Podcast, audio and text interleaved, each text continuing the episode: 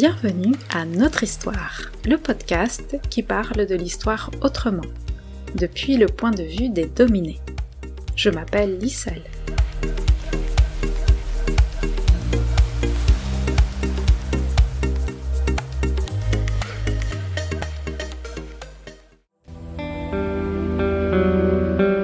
Douce France, les immigrés post-coloniaux dans la France de la seconde moitié du XXe siècle. Épisode 1 Travail, exploitation et exil au temps des Trente Glorieuses. Mehdi Sharef naît en 1952 en Algérie et auteur de Rue des Pâquerettes. Il y avait beaucoup de solidarité, il y avait beaucoup de, souffrance aussi. Et euh, chacun rêvait de faire venir sa femme, ses enfants, chacun rêvait de, de gagner beaucoup d'argent pour retourner là-bas. Euh, il vivait que de ça, que de ce, ce rêve-là.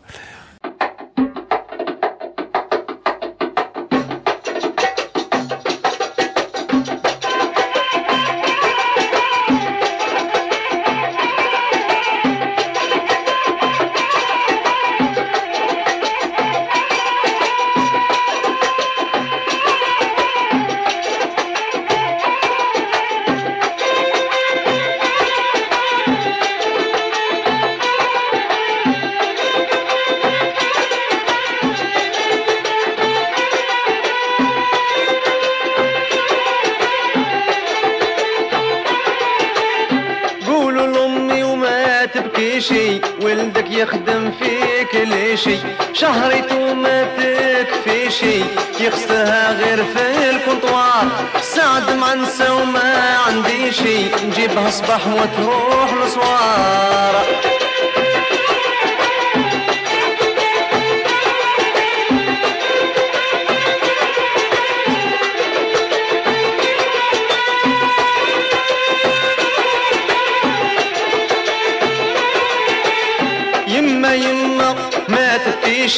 بالك تقولي ما يجيشي شاء الله ما زلتي تعيشي نرسلك للحج كاش نهار طلبي لي ثم ما تنسيشي كي تزوري وقبر المختار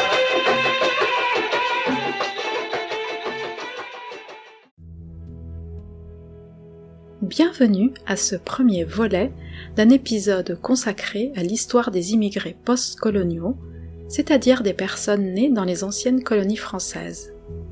Nous verrons qui elles ont une histoire particulière, peu connue ou mal connue du grand public. Cette histoire est celle de l'exil, de l'exploitation, de la discrimination, mais aussi une histoire de la résistance, de l'organisation et des luttes pour sortir de la misère et obtenir l'égalité des droits par rapport aux autres Françaises et Françaises.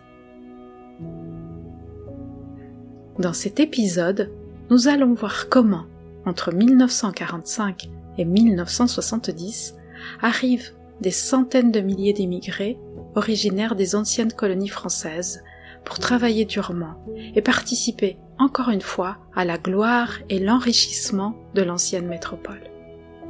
Leurs conditions de vie et de travail, extrêmement difficiles, ont globalement caractérisé ces décennies pour ces personnes. Cette période, connue sous le nom de Trente Glorieuses, n'a pas été très brillante pour ces immigrés situés au bas de l'échelle sociale. Nous ferons cette traversée historique en compagnie de la musique de cette époque, et en particulier du titre de l'auteur-compositeur algérien Mohamed Mazouni, intitulé Clichy et sorti en 1974. Dans ce morceau, Mazouni met cette histoire douloureuse en chanson qui dit Dites à ma mère de ne pas pleurer. Ton fils travaille à Clichy. Son salaire ne lui suffit pas. Il le dilapide sur le comptoir. Pas de chance non plus avec les femmes. Je les amène le matin et elles se tirent le soir. Mère, ne pleure pas, ne crois pas que je ne reviendrai pas. J'espère que tu seras encore en vie pour que je t'offre un pèlerinage à la Mecque. Prévenez tout le monde que le balai, au fond des tranchées, nous abîme moralement et physiquement. Avec le chef de chantier, rien que des engueulades, tout le temps à nous chercher des histoires. Le chômage fait rage, trop de sans-emploi. Pour l'arabe, c'est toujours non. Pas d'embauche, c'est trop tard. Le directeur n'est jamais là pour toi quand tu ne t'appelles pas Bernard. قولوا لأمي وما تبكيشي ولدك يخدم فيك ليشي. شهرت ما تكفيشي يخسرها غير في الكونطوار سعد ما نسى وما عنديشي نجيبها صباح وتروح لصوار.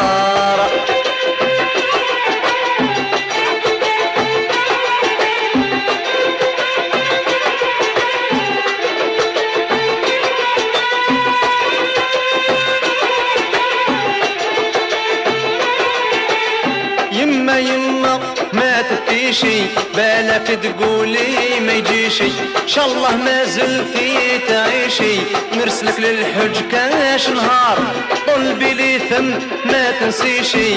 كي تزوري وقبر المختار.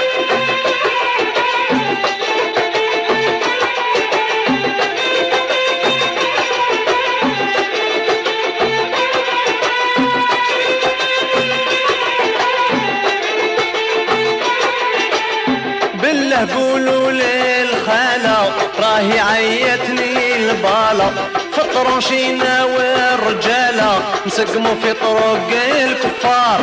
مع الشدي ما تشاقلالة شير شيلي ولي زيز طوار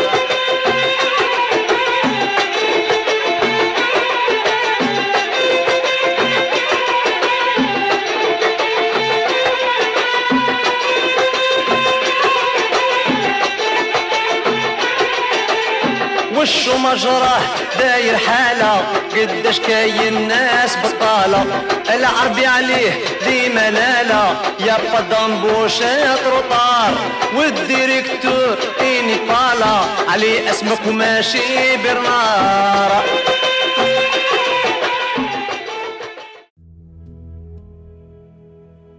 En 1945, la France compte 5% d'immigrés. Elle sort abattue de la Seconde Guerre mondiale et il faut reconstruire le pays.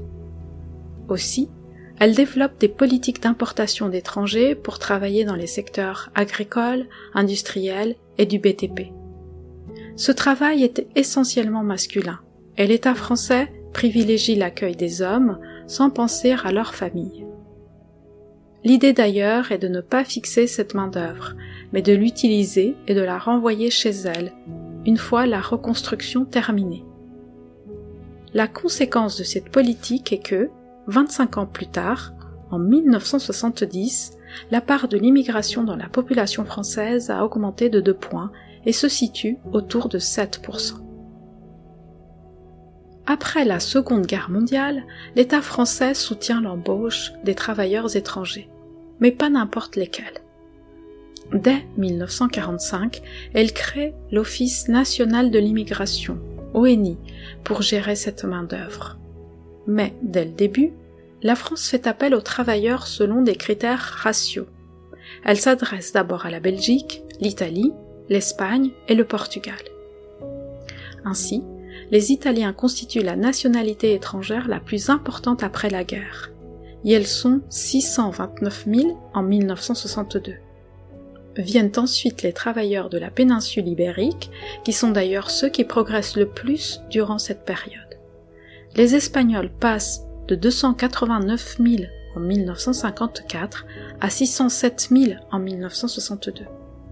Les Portugais sont 20 000 en 1954 et 759 000 en 1975. Ces derniers représentent à cette date 22% de la population étrangère en France, soit la première minorité. A contrario, la France ne souhaite pas faire appel aux ressortissants de ses colonies. Dès 1947, le ministère de l'Intérieur et celui du Travail s'opposent à l'appel de nouveaux travailleurs algériens. Cependant, les Maghrébins bénéficient d'une certaine liberté de circulation au sein de l'empire colonial pour aller travailler dans la métropole. C'est le cas notamment des Algériens, qui ont la nationalité française jusqu'en 1962. En 1970, les travailleurs maghrébins sont déjà près d'un million, dont 700 000 Algériens. Du point de vue de l'État français, ces travailleurs maghrébins sont inassimilables et ont vocation à rentrer chez eux.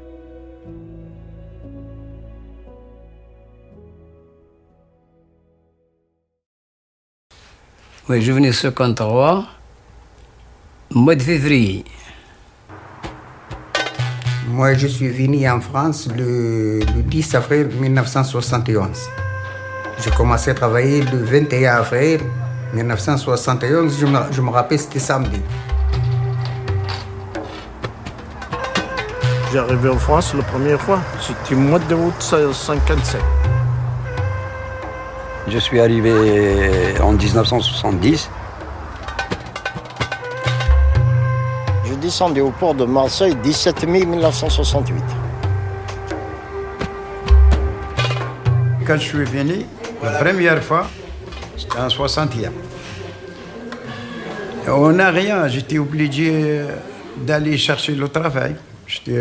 À ce moment-là, j'ai traversé avec les pièces d'identité. Pas de Bergman, ni passeport, ni rien du tout. Je suis venu avec les cartes d'identité français, jaunes, comme ça. Parce que là-bas, ils nous ont mis, mais euh, français musulmans. En Algérie, la Kabylie, région déshéritée par la nature, est aussi la plus peuplée du pays. Un dixième de la population doit donc s'expatrier de façon régulière pour aller chercher du travail ailleurs. Ailleurs, c'est-à-dire en France, où le marché du travail leur est ouvert comme à tous les Français. Alors, ce qu'il ne faut pas oublier, c'est que jusqu'en 62, les Algériens étaient soumis au code de l'indigénat. Autrement dit, ils étaient des sujets français et non des citoyens français. Ce code de l'indigénat permettait notamment le déplacement forcé de population faut savoir quand même qu'on les recrutait, euh, on arrivait dans les villages, on prenait les plus jeunes, les plus costauds, euh, on les tâtait, on leur faisait la visite médicale, on leur ouvrait la bouche pour vérifier la dentition, et puis on leur donnait un document euh, avec un tampon, puis ils étaient acheminés par camion de leur village au port le plus proche. Hein. C'est vrai que la majorité, effectivement, viennent des zones rurales et que ça a été un choc, hein, l'arrivée ici.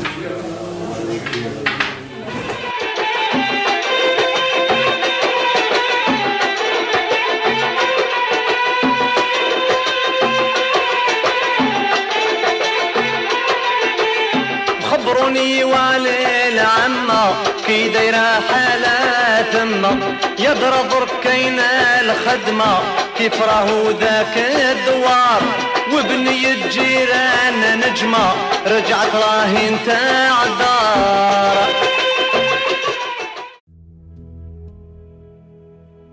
Il n'existe donc aucune politique d'accueil pour les intégrer à leur arrivée, contrairement à ce qui se passe pour les travailleurs européens. Les Italiens, les Portugais et les Espagnols ont pu bénéficier, par exemple, des contrats ONI qui leur permettaient une certaine stabilité ainsi que de régularisation massive. La situation des Maghrébins est tout autre. Ils servent de main-d'œuvre flexible, flottante et qui fonctionne comme une variable d'ajustement en fonction des besoins des entreprises. Leur travail est donc extrêmement précaire.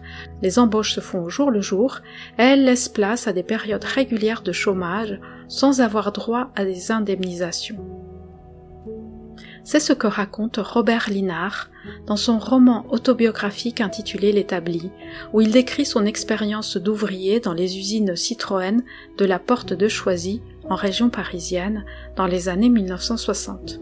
Les établis étaient des militants blancs de la gauche révolutionnaire qui ont abandonné leurs études ou carrières pour vivre l'expérience du prolétariat, travailler en usine et favoriser une révolution populaire et spontanée qui ne saurait, d'après le tarder.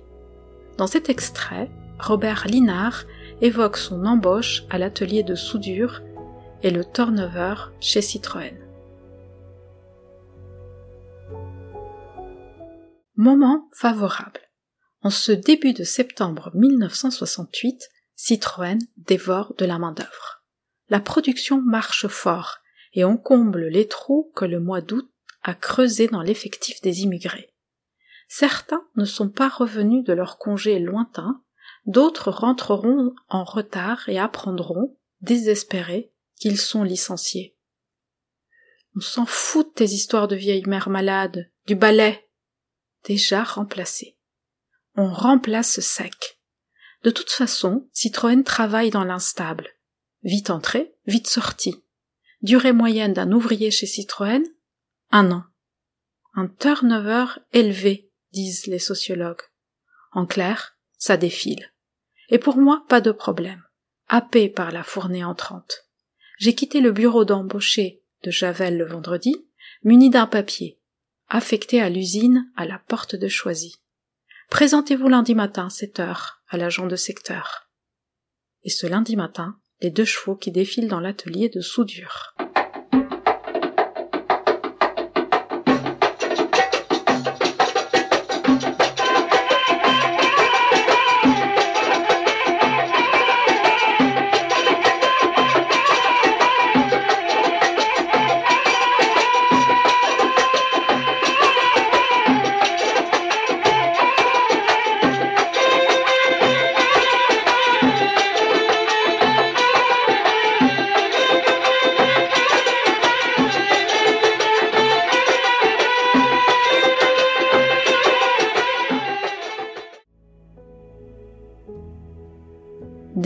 De ces travailleurs ne pouvaient que survivre. Ils constituaient une sorte de sous-prolétariat, c'est-à-dire qu'ils étaient au plus bas de l'échelle des ouvriers. Cette situation est résumée par le journal Paris Match de 1955, qui dit Nord-africain, le mot a presque perdu son sens ethnique ou géographique à force d'assumer la pauvreté, le chômage et l'opprobre. Le Noraf, c'est tout ce qui vit sans vivre, tout ce qui travaille sans travail, tout ce qui est sans être. Pendant la période des Trente Glorieuses, plus de 90% des Algériens étaient ouvriers. Dans les usines, la racialisation s'observait également dans la distribution des postes de travail. Les activités les plus pénibles, comme les forges, la tollerie ou la fonderie, étaient réservées en priorité aux Noraf et aux Africains noirs, tandis que les autres immigrés étaient affectés ailleurs. C'était une organisation du travail raciste, comme l'explique Robert Linard dans cet extrait de son livre. Au fait, soudeur, j'ai entendu dire que c'est un métier. Quelle qualification a-t-il, Mouloud? Je lui demande comment Citroën le classifie. M2, répond-il laconique. Manœuvre. Je m'étonne. Il n'est que manœuvre? Ce n'est quand même pas si facile la soudure à l'étain. Et moi qui ne sais rien faire, on m'a embauché comme ouvrier spécialisé. OS2 dit le contrat. OS, dans la hiérarchie des pas grand-chose, c'est pourtant au-dessus de manœuvre. Mouloud, visiblement, n'a pas envie de s'étendre. Je n'insiste pas. À la première occasion, je me renseignerai sur les principes de classification de Citroën. Quelques jours plus tard, un autre ouvrier me les donnera. Il y a six catégories d'ouvriers non qualifiés. De base, en haut. Trois catégories de manœuvres. M1, M2, M3. Trois catégories d'ouvriers spécialisés. OS1, OS2, OS3. Quant à la répartition, elle se fait d'une façon tout à fait simple. Elle est raciste. Les Noirs sont M1, tout en bas de l'échelle. Les Arabes sont M2 ou M3. Les Espagnols, les Portugais et les autres immigrés européens sont en général OS2. Les Français sont, d'office, OS2. Et on devient OS3 à la tête du client, selon le bon vouloir des chefs. Voilà pourquoi je suis ouvrier spécialisé et mouloud manœuvre. Voilà pourquoi je gagne quelques centimes de plus par heure, quoique je sois incapable de faire son travail.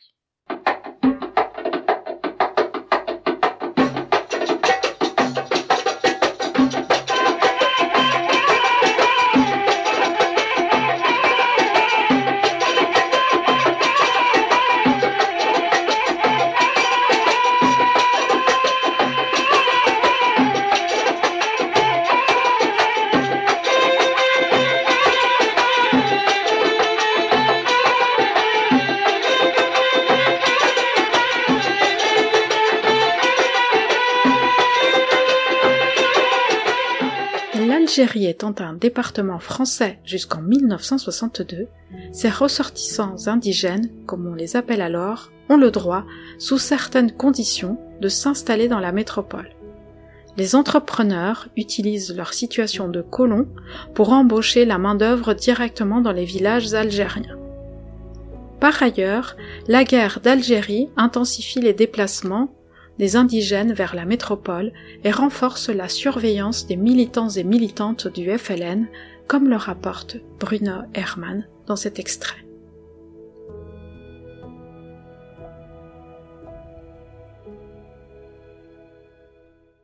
Et puis, en 57-58, dans un certain nombre de, régions d'Algérie, la guerre s'intensifie et il y a donc des zones qui sont considérées comme zones d'insécurité et où on vide toutes les populations, on crée les camps de regroupement.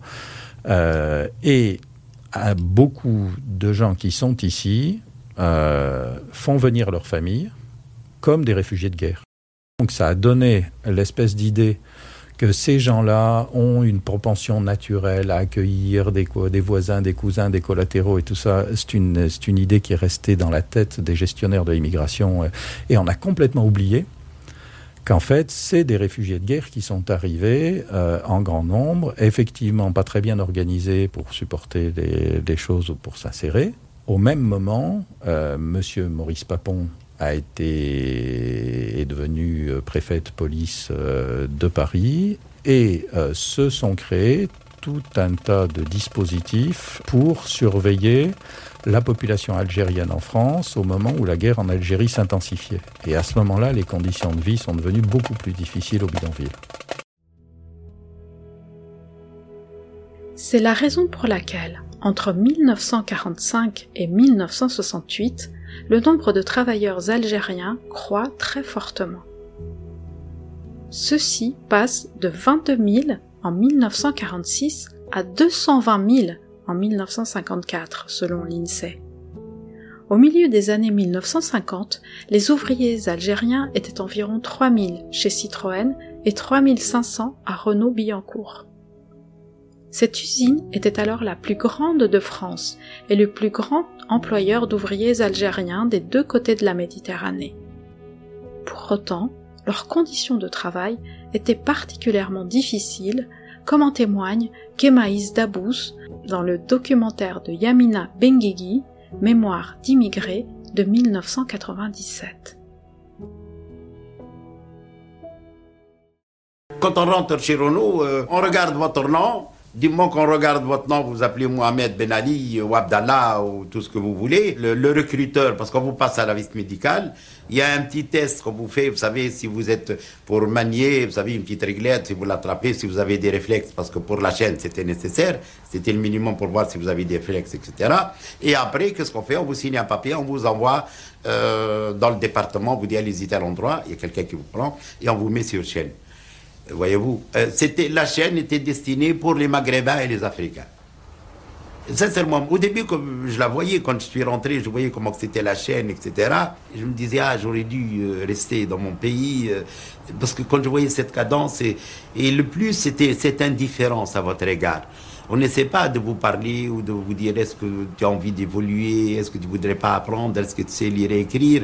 On se préoccupait peu de votre qualité intellectuelle. De, pour eux, vous êtes un ouvrier sur chaîne et c'est comme ça. C'est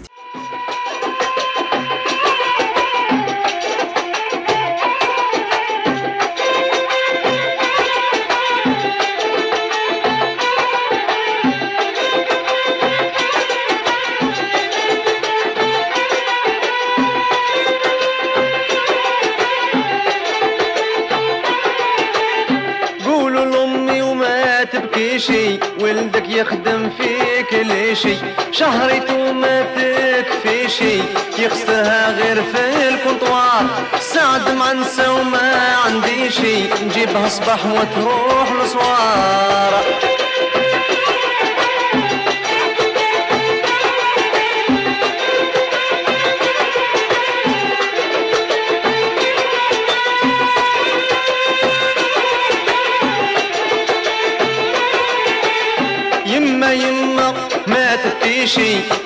تقولي ما يجيشي إن شاء الله ما زلتي تعيشي. نرسلك للحج كاش نهار. قلبي لي ثم ما تنسيشي. كي تزوري وقبر المختار.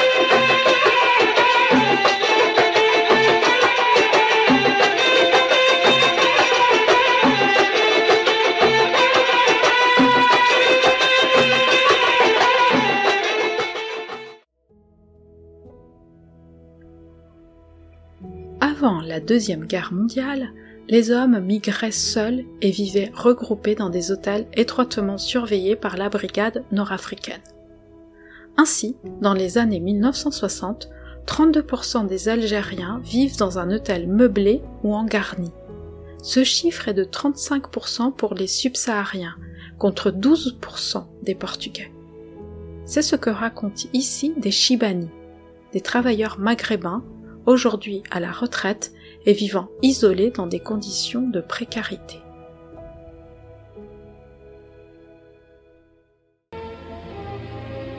Il y a des familles qui sont dedans tout. Il y a plein de bidonvilles. L'étole, en haut et en bas. Et quand tu tombes de l'eau, il faut mettre de plastique sur le lit pour que l'eau ne rentre pas dedans. Et on passe la journée, on bosse comme des ânes. Depuis le 23 mai 77, je suis dans ce foyer. Et avant 77, vous étiez où alors Dans les cabanos. On travaille toute la journée et après, peut-être deux, trois fois par mois, on va à Marseille, il y a des douches, on prend la douche.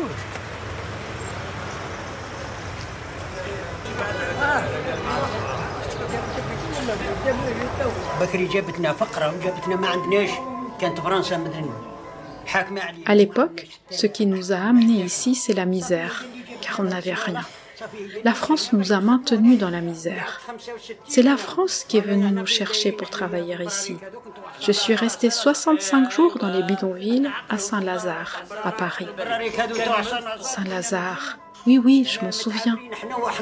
Dans les baraquements de Saint-Lazare, on vivait avec des rats, des rats de la taille d'un lapin. Combien on y dormait là-bas? On y dormait à quatre dans la chambre, tête bêche. La police rentrait et fouillait en disant Il y en a deux qui dorment.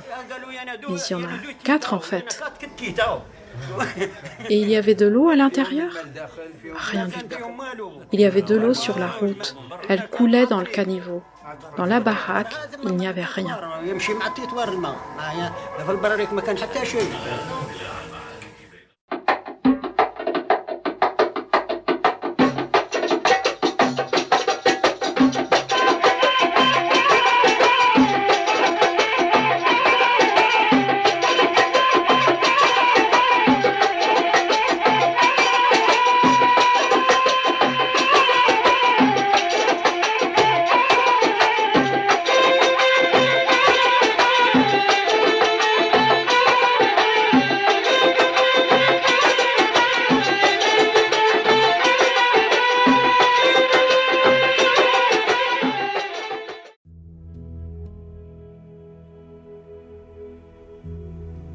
Avec l'augmentation des arrivées, la situation du logement des immigrés devient de plus en plus critique. Les pouvoirs publics délèguent leur travail à l'initiative privée.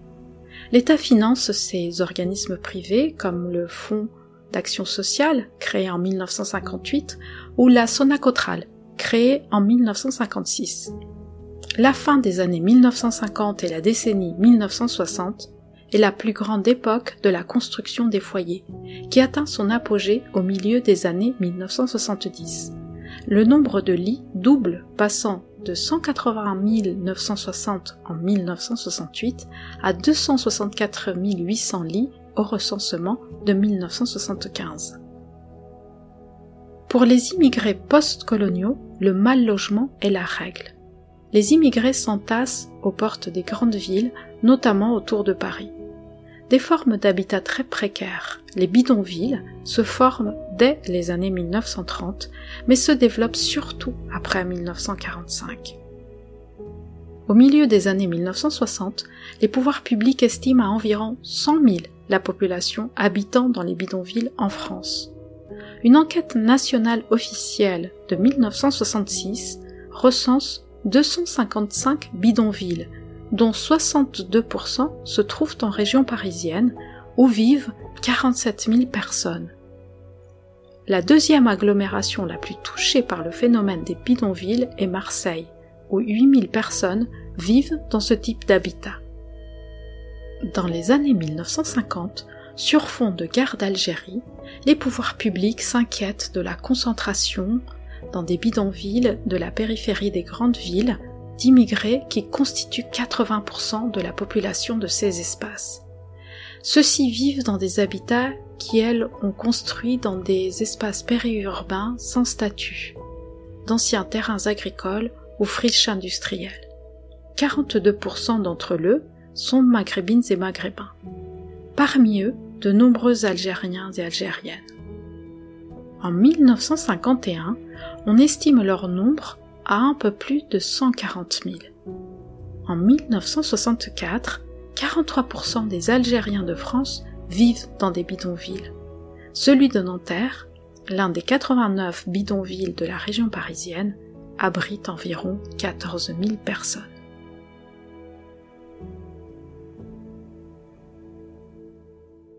À Nanterre ou à la Courneuve, les bidonvilles ressemblent à ceux de toutes les latitudes, ils se ressemblent tous. Quelques planches mal jointes, des toits faits de n'importe quoi. Sur un terrain vague, des hommes venus en masse travailler dans la région parisienne ont fait naître ces cités misérables. Africains du Nord, Portugais, Espagnols et aussi des Français. Si le gîte est précaire, du moins il est bon marché. Et dans ce souci d'économie, on peut trouver une des raisons d'être du bidonville. Une seule fontaine pour toute la triste agglomération. C'est le rendez-vous des enfants. La corvée d'eau remplace souvent l'école.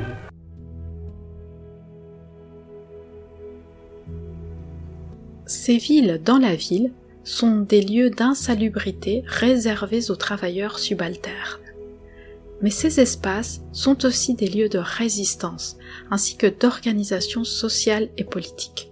Ces lieux de vie échappent à la réglementation communale et à l'emprise de l'État et se gèrent de manière relativement autonome, comme le rapportent deux anciens habitants du bidonville. Je ne peux parler qu'à partir de 1958, puisque je suis en 1958. D'abord, premièrement, ils s'installaient sur des terrains euh, qui appartenaient à la municipalité, mais ils avaient quand même chez eux un caïd qui lui vivait bien et leur prenait leur faisait payer l'emplacement d'un terrain qui lui appartenait pas. Il piquait l'électricité euh, pour les machines à laver ou la télévision directement sur les poteaux. Euh, les enfants avaient des cantines gratuites, des vestiaires, ou partaient en colonie de vacances. Tout ça était une charge très lourde pour la municipalité. Alors là, c'est étonnant, on voit un certain nombre de numéros sur, euh, sur les portes des baraques, 339, 340, là sur une autre rue 154. C'est dire le nombre de, de baraques qu'il y avait si on allait à ce genre de, numéro. Euh, oui, oui, bien sûr. C'était un très très grand bidonville. C'était le deuxième bidonville en taille euh, après celui de la Folie, hein, bien plus grand que celui du Petit Nanterre. Il était énorme, hein, plusieurs milliers d'habitants. Et, euh, donc il y avait deux bidonvilles, le bidonville des célibataires et le bidonville des familles. Et dans le quartier des familles, donc c'était très organisé, avec une rue principale et, des rues secondaires. Ben ça, dans le bouquin de Serge Chantelly, vous aurez le détail, puisqu'il a fait une. Lui, il était élève architecte, donc il a fait une description architecturale euh, de chaque cabane. Enfin, il a dessiné sur son plan chaque cabane, à l'intérieur de chaque cabane, comment étaient organisés les espaces de vie, etc. Donc c'est un, c'est un ouvrage remarquable de ce point de vue. Effectivement, il y avait plus de 1000 familles, hein, donc euh, 1000, 1000 baraques. Euh, et les baraques avaient un numéro parce qu'effectivement, il y avait une gestion un peu collective euh, des dépenses liées, euh, on le disait tout à l'heure, à l'électricité. il y avait une espèce de, de de, comité des sages, enfin, de, qui, qui gérait un peu. Et par exemple, la collecte de l'argent pour l'électricité, c'était à tour de rôle. Et il y avait beaucoup de choses comme ça qui étaient organisées un petit peu, disons, de façon communautaire.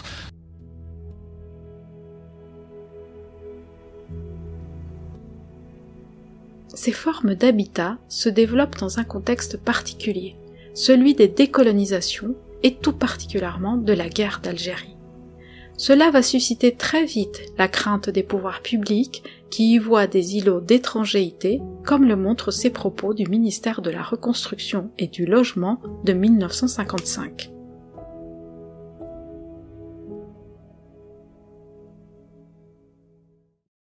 Dans les bidonvilles, il faut veiller à limiter le nombre de lits par foyer, de manière à éviter la construction de véritables villages indigènes aux portes des agglomérations. Il faut recourir à la forme architecturale habituelle à la localité et non pas à celle du camp de baraquement dont l'aspect, insolite dans le paysage urbain, accentue le caractère de paria du migrant. La formule de la casbah avec patio et minaret, sans parler de la décoration intérieure à l'orientale, est aussi insolite dans notre paysage occidental.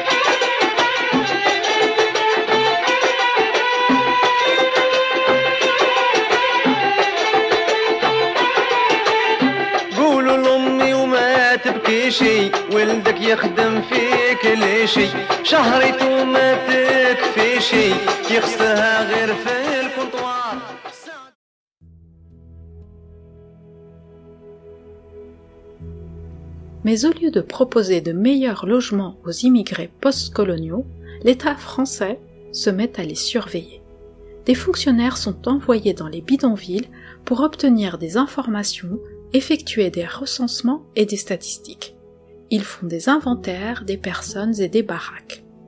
La police est tout de suite associée à ces déplacements. Ainsi, les conseillers sociaux de la préfecture de police de Paris en poste au service d'assistance technique créé en 1964, enquête dans les bidonvilles escortés de policiers en civil. Mais la police surveille les bidonvilles de manière autonome aussi. Une brigade s'est même constituée à cet effet. Selon l'historien Yvan Gasto, la brigade Z est une brigade de casseurs qui viennent régulièrement au bidonville de Nanterre pour démolir les baraques. Elle est composée de punis de la police. Leur accoutrement les situe du côté de la milice et de la répression. Ces policiers sont habillés en treillis bleus en guise d'uniforme, exhibent sur leur tenue leurs insignes de police et portent d'énormes bottes. Les équipes composé de trois à huit policiers munis de masses ou d'arrache-clous, parcourent toute la journée les ruelles en quête d'une construction à détruire. Les premières interventions datent du début des années 60. Dans cette archive, on entend un habitant du bidonville ainsi qu'un policier de la brigade Z dans un documentaire radiophonique de 1994.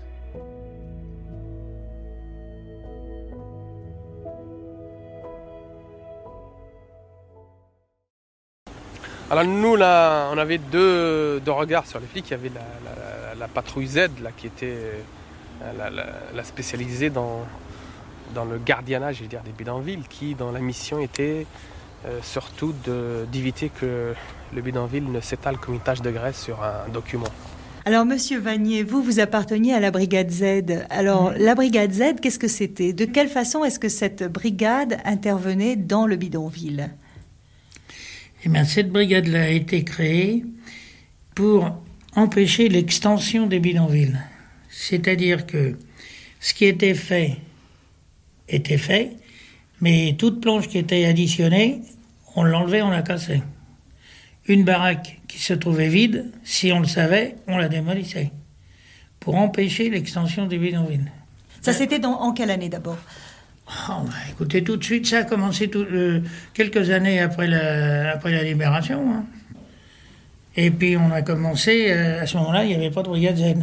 Hein. C'était uniquement euh, des opérations de police ou un quart de police qui passait périodiquement pour voir où s'en était l'extension et tout ça. On n'était pas toujours pour réprimer, hein. On les, des fois, on les, on, les éduquait un petit peu, si vous voulez, dans le sens que ils avaient quelque chose ou les papiers à faire faire, on leur disait ce qu'il fallait faire ou ce qui allait voir. Ils nous connaissaient, moi, ils m'appelaient par Robert, ils m'appelaient Robert, ils me connaissaient très bien, ils nous connaissaient tous. Hein. Alors, la brigade. Bruno euh, Hermann. La fameuse, ce qui est devenu la brigade Z, hein, qui était les services d'action technique, ont été créés en fait pour d'abord repérer les, gens qui étaient au bidonville et pour faire du renseignement. Et il y a un moyen pour avoir du renseignement qui a été utilisé, c'est que les gens ne savaient pas écrire pour beaucoup d'entre eux et qu'une une partie de leur famille était restée au pays dans les camps de, regroupement. Et donc on a utilisé pour la première fois, à ma connaissance, le magnétophone. Euh, les gens pouvaient parler devant un magnétophone et on envoyait les bandes et là-bas, les familles pouvaient les écouter au poste militaire et réciproquement. Et évidemment, ces bandes étaient en même temps écoutées par la police qui, euh, qui essayait d'en tirer les renseignements qu'elle pouvait. Mais est-ce que les gens donnaient des renseignements essentiels à ce moment-là? Je pense que ce que cherchait la police, c'est plutôt de savoir qui était en relation avec qui que des renseignements qui auraient été contenus dans les... c'est-à-dire de, de voir quels étaient les réseaux et avec qui on communiquait au pays. Mais donc, après ça, au moment de l'indépendance, cette brigade a vu sa, mission changer. En fait, sa mission a été de surveiller les îlots insalubres et d'éviter la venue de nouvelles familles. Voilà, donc ça, ça a été évidemment considéré comme une brimade euh, par les gens qui habitaient bidonville. Et dans un troisième temps, donc au moment de la démolition du bidonville et après, cette brigade qui, je crois, existe toujours sur le port de Gennevilliers, mais qui est maintenant euh, quelques individus, elle a continué à être utilisée pour vérifier les conditions de logement des immigrés algériens quand euh, ils voulaient faire un regroupement familial.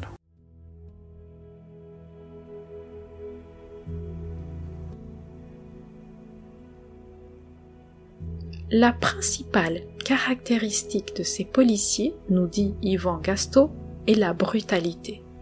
Les membres de la brigade Z entrent sans prévenir à l'intérieur des habitations en enfonçant la porte, se servent du café, jettent les étals en l'air, piétinent puis déchirent les affaires, les jettent dans la boue. Parfois, avec un pétard à la main, ils s'amusent à apeurer et à disperser les familles. Les brimades sont fréquentes aussi. La brigade Z coupe la seule fontaine à eau pendant plusieurs jours. Elle amoncelle des tas de terre devant les habitations, interdit les commerces à l'intérieur du bidonville, pose des grillages autour des baraquements. Les familles des bidonvilles vivaient donc dans la précarité matérielle, mais aussi dans la peur et l'instabilité psychologique. La période de la guerre d'Algérie renforce cette situation d'incertitude et d'insécurité. En 1961, un article du Monde sur le massacre de trois Algériens mitraillés par la police sur un terrain vague devant le bidonville alors qu'on entendait les Algériens hurler dans les de la police stationnés à proximité des baraques. Les habitantes et habitants des bidonvilles s'autodéfendent comme ils peuvent. La même année 1961, à la suite d'agressions, d'incendies suspects et la peur d'être la cible d'actes criminels encore plus violents, fait que les habitants organisent des tours de garde pour chaque homme valide dans le bidonville. Et après le passage de la brigade Z, les baraquements se reconstruisent immédiatement.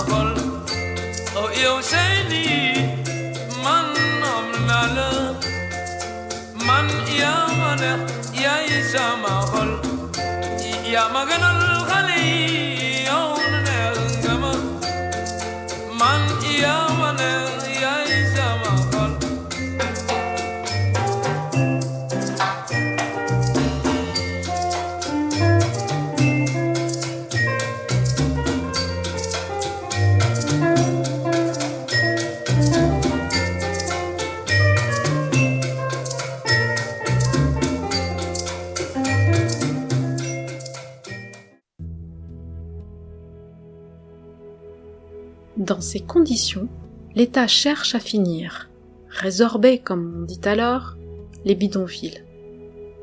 La Sonacotral, Société nationale de construction de logements pour les travailleurs algériens, est créée en 1956 pour régler le problème de l'habitat insalubre des travailleurs originaires d'Algérie.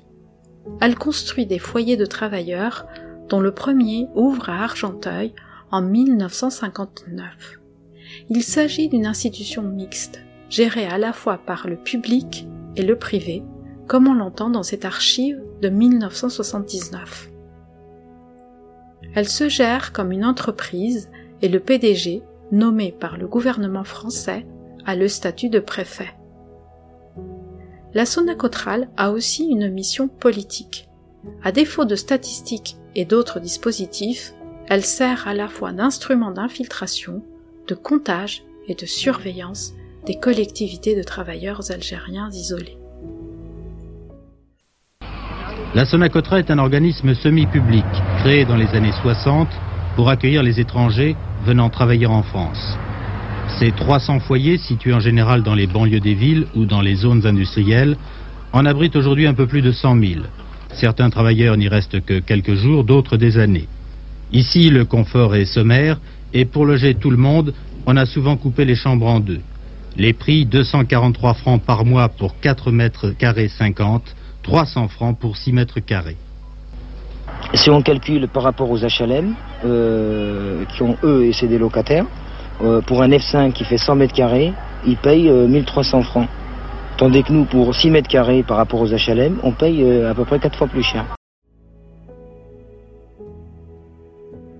En 1962, à la suite de l'indépendance de l'Algérie, la Sonacotral devient Sonacotra, Société nationale de construction de logements pour les travailleurs. Ce changement entraîne l'extension du champ d'action de la société qui a désormais pour vocation d'héberger non seulement des Algériens, mais aussi d'autres Africains. Grâce à sa mission de résorber le mal logement, la Sonacotra obtient des facilités pour acquérir des terrains.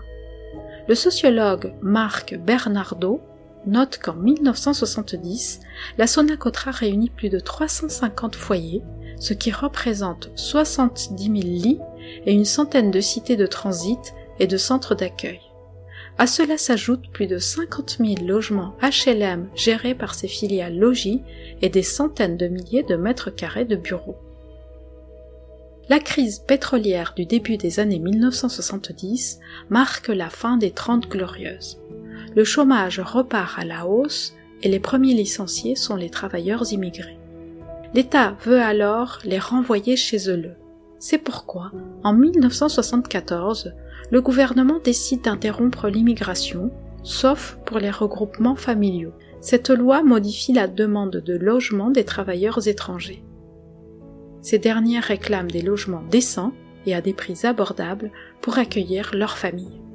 Dans les années 1970, le profil type des habitants des foyers est un travailleur issu de l'immigration postcoloniale, marié mais ne vivant pas avec son épouse ni ses enfants. Les foyers hébergent 95% d'hommes, dont 10% de maghrébins isolés et plus de 50% de subsahariens près de 6 résidents sur 10 sont mariés et vivent seuls. Ils sont pour les deux tiers pères de famille, dont 42% de plus de 3 enfants.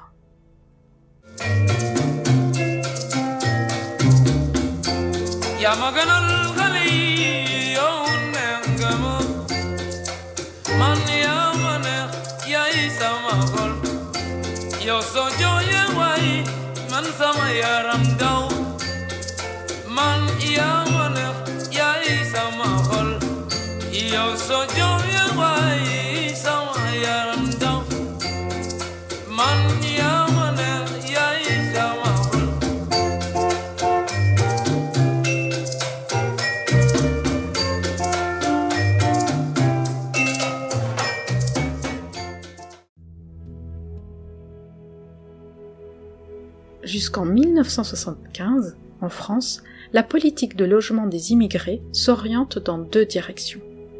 En construisant d'abord des foyers pour célibataires et en relogeant secondairement les familles dans des cités de transit, des logements en principe provisoires mis en place en 1970 pour accueillir les familles qui occupaient jusque-là les bidonvilles.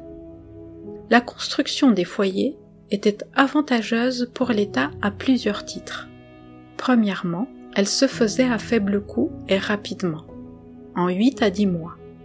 Deuxièmement, les loyers étaient modiques, ce qui laissait la possibilité aux travailleurs immigrés d'envoyer une partie de leur salaire à leurs familles restées au pays. Du point de vue des pouvoirs publics, cette forme d'habitat limitait le risque de regroupement familial dans les bidonvilles.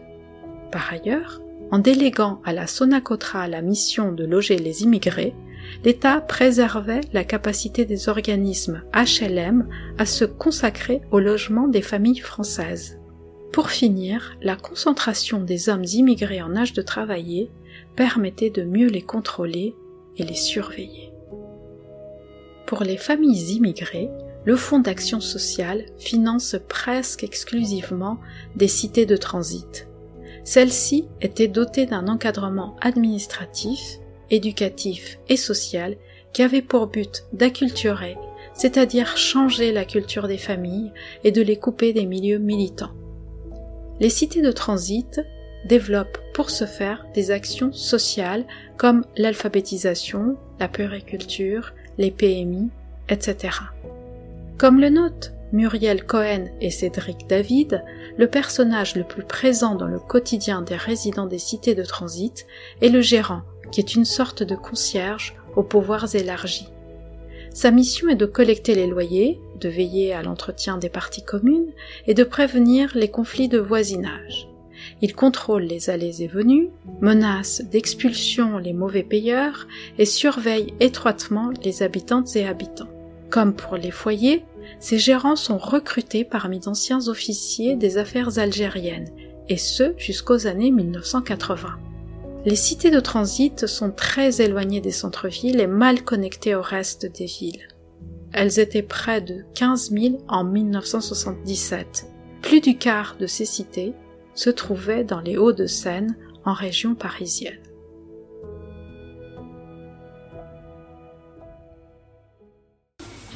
La cité Gutenberg, une cité de transit construite en 71 pour durer 5 ans.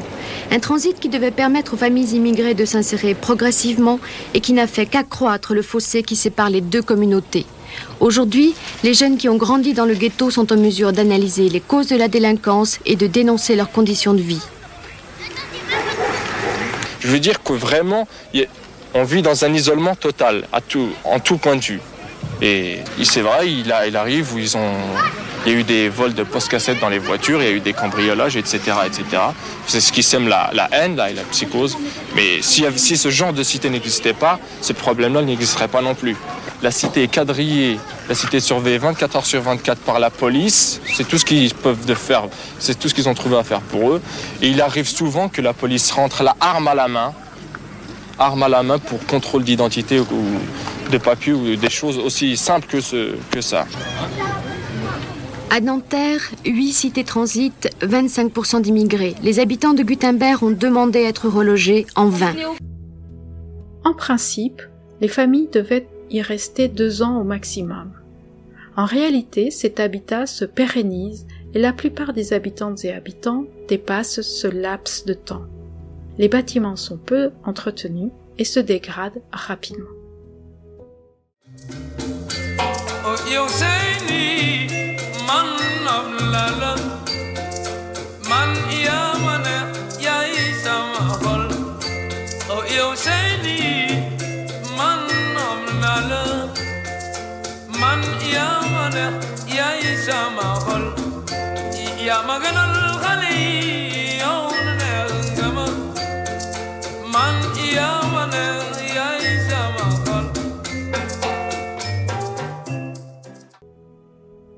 Dans les années 1970, l'espoir d'un séjour passager des travailleurs étrangers s'estompe. Aux hommes se sont progressivement jointes les compagnes et leurs enfants. Le regroupement familial des travailleurs est vu par l'État comme un pis-aller. Rien n'est prévu pour ces personnes, qui ne sont pas considérées comme telles et qui sont cantonnés par conséquent dans des ghettos. Cette cité a été construite en 1971. Euh, en juin 1971, M. Jacques Chabandelmas était venu pour l'inauguration et nous avait promis euh, très clairement que, que la cité ne resterait que 5 ans et on constate qu'il y a 7 ans de plus. Une cité provisoire qui dure, un petit ghetto ordinaire qui abrite plus d'une centaine de familles maghrébines coincées entre le RER, e un terrain vague, une usine à papier et quelques pavillons. Pas de communication avec les Français qui vivent autour ou seulement cette violence qui a failli coûter la vie à Abdenbi, 19 ans, une balle dans le ventre la semaine dernière. La situation précaire dans laquelle vivent ces familles alimente l'idée l'inassimilation des immigrés postcoloniaux, distingués de plus en plus des immigrés du Sud et de l'Est de l'Europe. Les dominants les responsabilisent de leur précarité et les accusent de vivre de manière communautaire, alors que les pouvoirs publics ont tout fait, comme on l'a vu, pour les entasser dans des ghettos. Dans ce contexte, les actes racistes se multiplient. La sociologue Rachida Brahim a recensé entre 1970 et 1997 731 crimes racistes en France. Sous cette expression, on relève des homicides, des agressions physiques et des destructions de biens. C'est ce que raconte ce documentaire de la RTBF tourné à Marseille après l'assassinat de Lach Lounès en août 1973.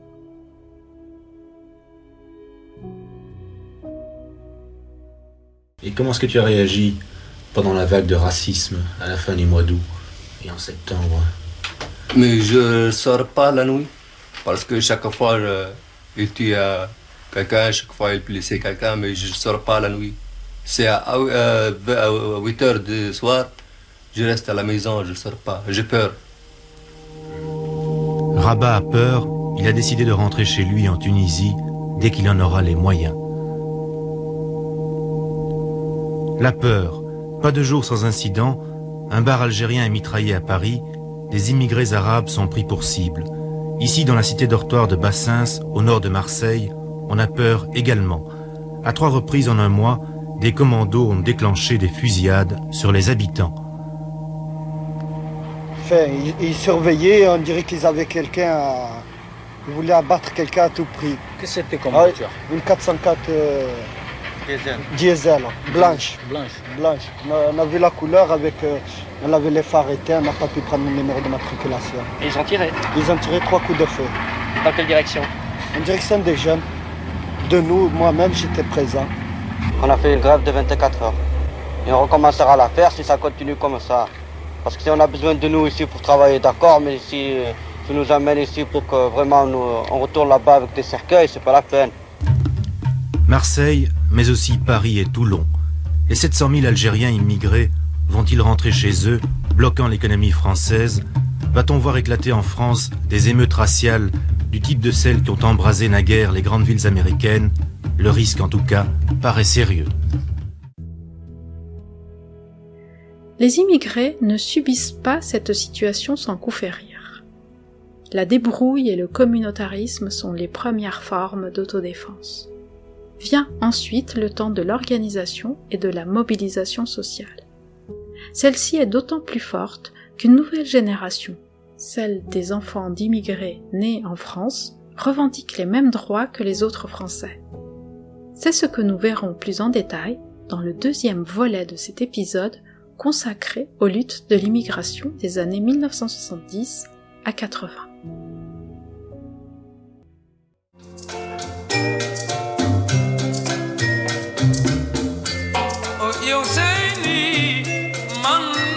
halala Man ya wana ya isa mahol.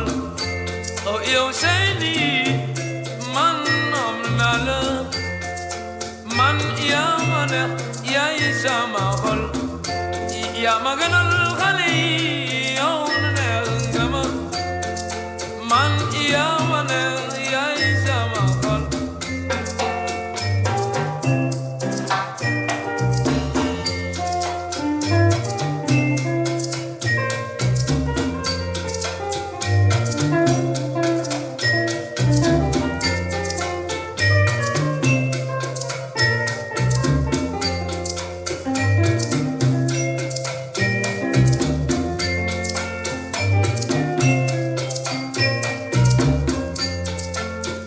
Nous espérons que cette première partie de l'épisode sur l'immigration postcoloniale vous a plu.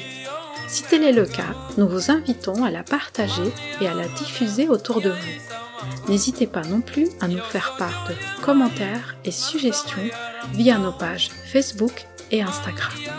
À bientôt.